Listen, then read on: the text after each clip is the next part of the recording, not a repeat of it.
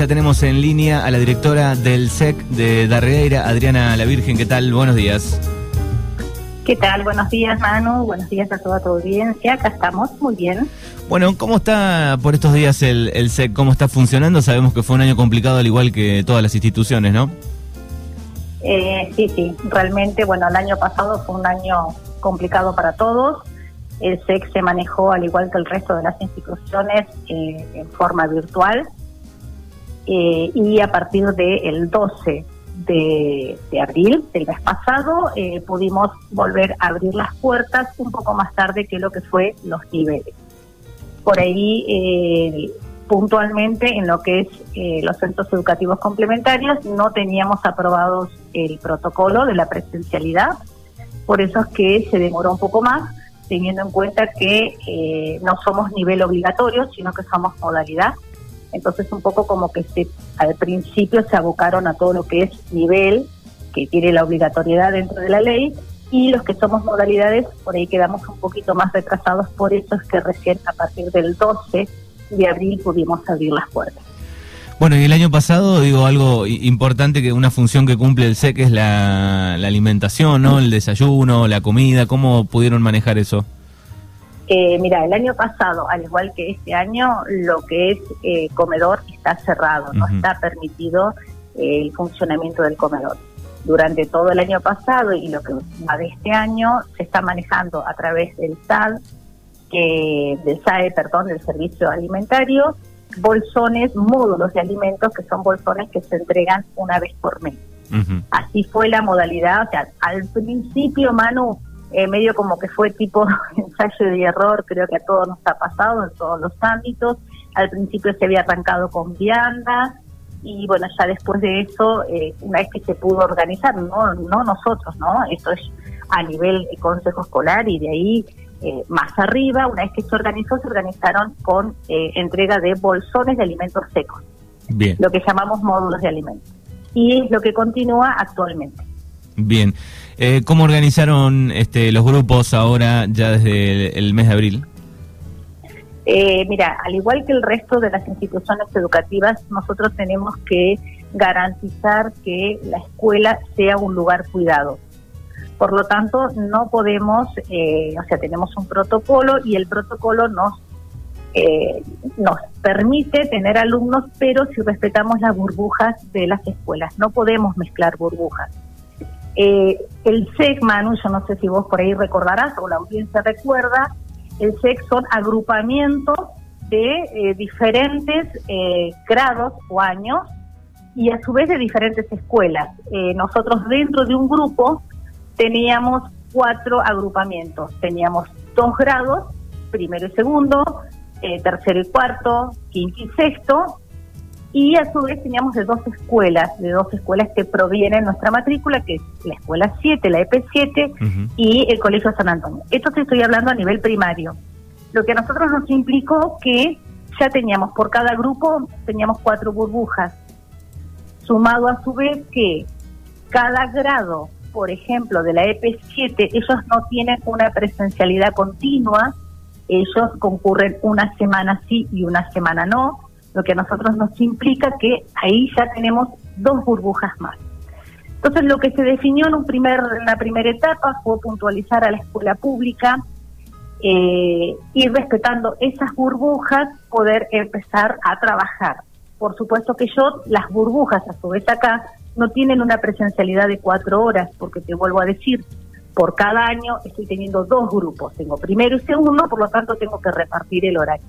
Fue bastante complejo, pero bueno, eh, a través de un trabajo de articulación que lo quiero destacar ya desde el año pasado, se trabajó muy bien con las escuelas de origen y esto nos llevó a poder focalizar en aquellos alumnos que se encontraban con trayectorias más complicadas y apuntamos a esos alumnos. Hoy por hoy el SEC está funcionando con alumnos de la EP7, con alumnos del San Antonio, que también los hemos agrupado con personal independiente, o sea, no con la maestra puntualmente del grupo, y además con los niveles iniciales, tanto del 904 como del Colegio San Antonio. Y a poquito vamos estructurando y esto siempre va cambiando. Ya te digo, en la segunda etapa que comenzó la semana pasada, pudimos incorporar alumnos del Colegio San Antonio. muy bien. Bueno, estamos hablando con Adriana La Virgen, directora del SEC número 802. Bueno, recibieron también eh, la semana pasada, creo que fue, eh, eh, sillas este, que envió la, la provincia, ¿no? sí, sí, sí, sí, recibimos sillas que envió la provincia. tengo entendido que es un fondo provincial donde el Consejo Escolar después hizo todo un trabajo de compra, eh, por supuesto a través de, averiguación de presupuestos y demás, y el Consejo Escolar fue el encargado de distribuirla. Pero sí, eh, fue equipamiento que vino de la provincia. En nuestro caso recibimos sillas para nivel primario y sillas para nivel inicial. Bien, ¿hay alguna cosa que esté en este momento el SEC necesitando de, de la comunidad? Eh, Mira, nosotros sabemos que la comunidad siempre está dispuesta y siempre eh, está atenta a, cada vez que nosotros eh, organizamos alguna algún evento o, alguna dinámica, no sé, patio de comida o demás, siempre colabora. Hoy por hoy el SEC lo que más está necesitando, y al igual que el resto de la gente, es volver a la normalidad. Eh, nosotros, nuestra esencia, nuestra esencia como, como institución educativa, prevalece esto de compartir los agrupamientos, eh, no sé, como que se hace una comunidad educativa de las diferentes escuelas, desde diferentes años, el hecho de tener el comedor, el hecho de saber que para las familias somos una alternativa segura para que ellos puedan, no sé, o salir a trabajar o contribuir al presupuesto familiar. Todas esas cosas cambiaron, Manu. El hecho ya no de tener comedor, el hecho de no poder garantizar las, las cuatro horas a las familias, eh, el hecho de que los chicos mismos dentro de la institución no puedan compartir de una escuela a otra, sino que los tenemos que tener aislados. Más allá que sabemos que después en la cotidianidad y afuera de las escuelas los chicos se juntan, pero ese es otro tema. Hoy por hoy las escuelas tenemos que garantizar ese cuidado y realmente el SEC, la esencia nuestra no es esa. Entonces, un poco como que tratamos de hacer lo que podemos. Sabemos que la virtualidad no es para nosotros, nosotros no podemos ser el complemento de la escuela, ayudar a hacer una tarea desde la virtualidad, no podemos trabajar ese tema de los vínculos que es tan importante para nuestra modalidad, no lo podemos trabajar desde la virtualidad, por eso que si bien no es lo que queremos, eh, bueno, estamos contentos de haber podido abrir las puertas y tener a nuestros alumnos acá, aunque sea eh, de agrupitos. Muy bien. Pero en cuanto a necesidades económicas, hoy por hoy la cooperadora, nosotros eh, somos una institución que hace muchos años, muchos años no estamos haciendo rifas. Hace, te podría decir, casi unos 10 años atrás o más había una rifa anual como tienen casi todas las instituciones. ¿Por qué habíamos tomado esa determinación?